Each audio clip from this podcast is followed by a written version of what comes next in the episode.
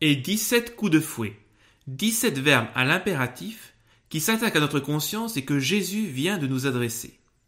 Aimez vos ennemis, faites du bien à ceux qui vous haïssent, bénissez ceux qui vous maudissent, priez pour ceux qui vous diffament. Si on te frappe sur une joue, présente l'autre, ne refuse pas ta tunique, donne à qui t'enlève ton bien, ne le réclame pas. Faites pour les hommes ce que vous voulez qu'ils fassent pour vous, prêtez sans rien attendre, montrez-vous compatissant, ne jugez pas, ne condamnez pas, remettez, donnez, soyez miséricordieux. Chers amis, eh bien, comment recevez-vous ces paroles de Jésus? En écoutant cet évangile, vous avez peut-être pensé à ceux qui vous ont fait du mal, qui vous ont blessé, à ceux qui ont abusé de vous, de votre confiance. Vous avez peut-être pensé à ceux qui sont vos ennemis depuis tant d'années, et peut-être même qu'un sentiment de révolte ou de culpabilité est remonté en vous. Comment aimer celui qui nous détruit, qui nous agresse, qui nous humilie? Comment Jésus peut-il me demander cela? En entendant ces paroles de Jésus qui viennent interpeller nos consciences, ma conscience, eh bien de nombreux arguments m'envahissent pour atténuer la portée des paroles de Jésus. Vous savez comme des coussins là pour éviter toute éraflure. Et je perçois trois arguments principaux, trois coussins que l'on se donne assez facilement pour soulager notre conscience. Le premier argument, le premier coussin, c'est de dire euh, eh bien, c'est impossible ici-bas. Eh oui, rendez-vous compte, ces préceptes de Jésus sont incompatibles avec une vie en société. Imaginez, plus de justice. Il s'agit peut-être d'un beau principe, d'un bel idéal, mais inapplicable dans un monde habité par des pécheurs. Il ne peut s'appliquer que dans le royaume. Deuxième argument, deuxième coussin, le risque de la tiédeur. Vous imaginez? Agir ainsi. N'est-ce pas réduire la vie chrétienne à l'insignifiance? N'est-ce pas trahir la grande espérance incarnée par le Christ? Vous êtes le sel de la terre. Vous êtes des chrétiens mous, de salons mondains, ne faisant pas de vagues.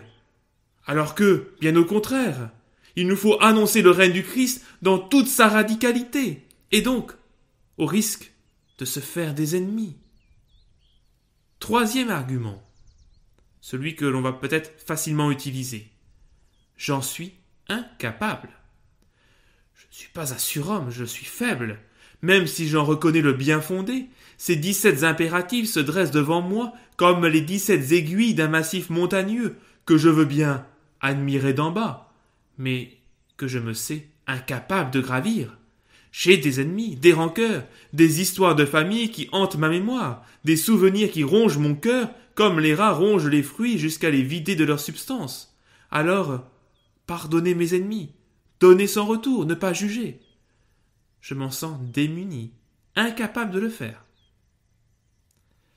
Chers amis, oui, effectivement, nous sommes face à une véritable problématique avec cet évangile. Car si ces 17 impératifs ne sont que des conseils, on ampute l'évangile de toutes ces exigences. Mais à contrario, si on prétend que ces commandements sont des préceptes, on commande l'impossible.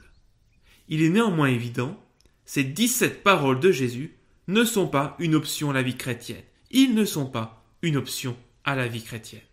Jésus ne s'est pas fait homme pour nous laisser tels que nous sommes, mais bien pour nous transformer en hommes et en femmes capables d'un amour plus grand, d'un amour divin, celui de notre Père.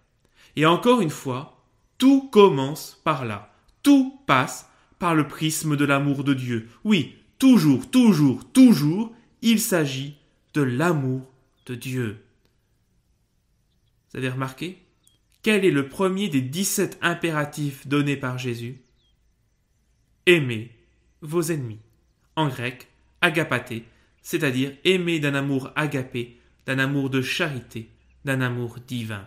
Souvenez-vous de la parole de Jésus, Deus caritas est, Dieu est amour, et qui demeure en cet amour, demeure en Dieu, et Dieu en lui.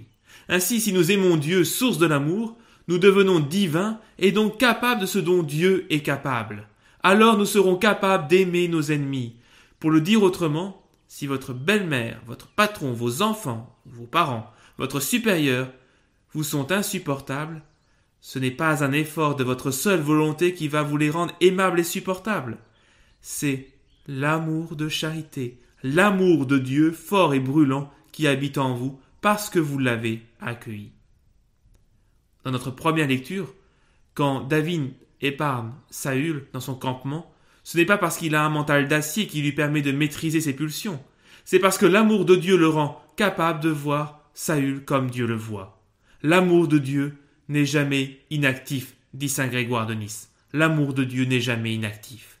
Je dois donc aujourd'hui, et nous devons ensemble, hein, redire haut et fort notre foi en l'amour de Dieu qui transforme en profondeur nos vies humaines. Aimez vos ennemis, faites du bien à ceux qui vous bénissez ceux qui vous maudissent, priez pour ceux qui vous diffament. Ce n'est pas une morale humaine, c'est l'expression de l'amour de Dieu, un amour que nous sommes appelés à vivre. Alors, chers amis, la leçon à retirer de cet évangile consiste peut-être à éviter d'utiliser des coussins pour protéger notre conscience. Acceptons, oui, acceptons d'accueillir et de recevoir la parole de Dieu avec toute sa force, sa puissance et sa vérité, faisons confiance au Seigneur qui nous enseigne, car il n'est qu'amour pour nous. Que la bénédiction de Dieu, Père, Fils et Saint-Esprit, descende sur vous tous et repose à jamais. Amen.